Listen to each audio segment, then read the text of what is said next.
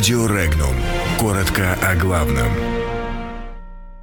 Китай заставил считаться с собой. Армении угрожает заговор.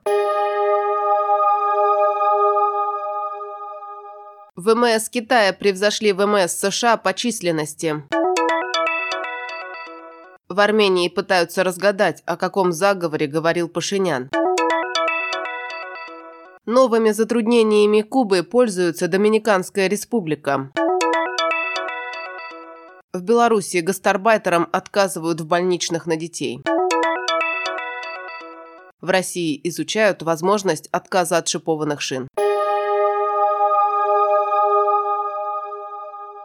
Численность боевого состава военно-морских сил Китая превзошла численность крупнейшего в мире флота – ВМС США. Теперь можно констатировать, что Китай стал великой морской державой. Да, военно-морского опыта, как у Японии, США или России, у китайских моряков нет. Но в данных обстоятельствах это уже не так критично. При таком наличии новых боевых кораблей, нового ракетного вооружения, при наличии собственной разведывательной спутниковой группировки, ВМС Китая представляет силу, с которой теперь нельзя не считаться. Напомним, в Китае готовится к введению в боевой строй новый ракетный эсминец, который после завершения соответствующих испытаний войдет в состав ВМС Народно-освободительной армии Китая.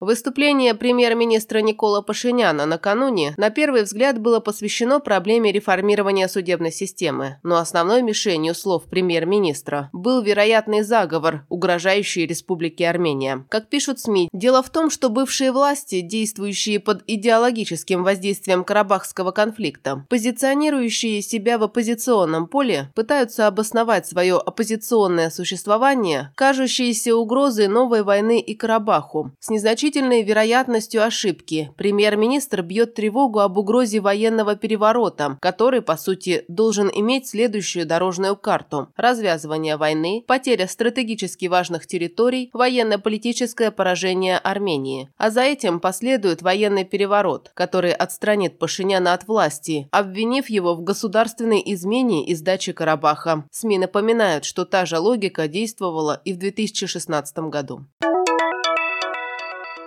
То время как Куба осуществляет нормированную выдачу жизненно необходимых продуктов, Республика Доминикана может рассчитывать на рост своей экономики более чем на 5% в этом году, согласно прогнозам Международного валютного фонда. Последние пять лет доминиканская экономика в среднем росла на 6,5% в год, и это самый большой показатель во всей Латинской Америке, пишет испанское издание ABC. Перспектива растущей экономической открытости Кубы, связанная со сближением Рауля Кастро и администрации Барака Обамы подвергла Республику Доминикана дополнительному давлению, заставляя ее ускорить темпы развития, чтобы укрепить свой потенциал и оказаться в лучших условиях, позволяющих в будущем конкурировать с Кубой за право быть логистическим узлом Карибского региона.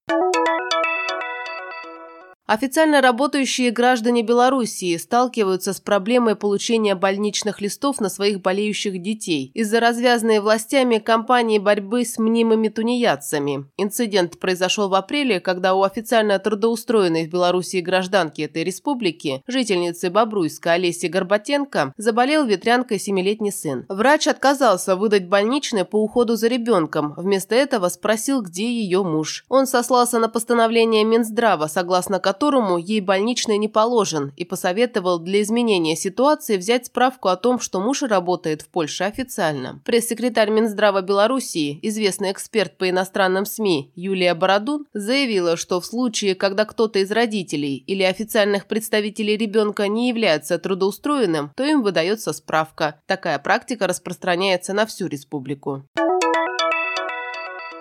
Московский автомобильно-дорожный государственный технический университет изучит влияние шипованной резины на состояние дорог в России. Соответствующее письмо в ВУЗ намерен направить глава Комитета Госдумы по транспорту Евгений Москвичев. Он допустил полный отказ от шипованной резины. Подробности читайте на сайте Regnum.ru.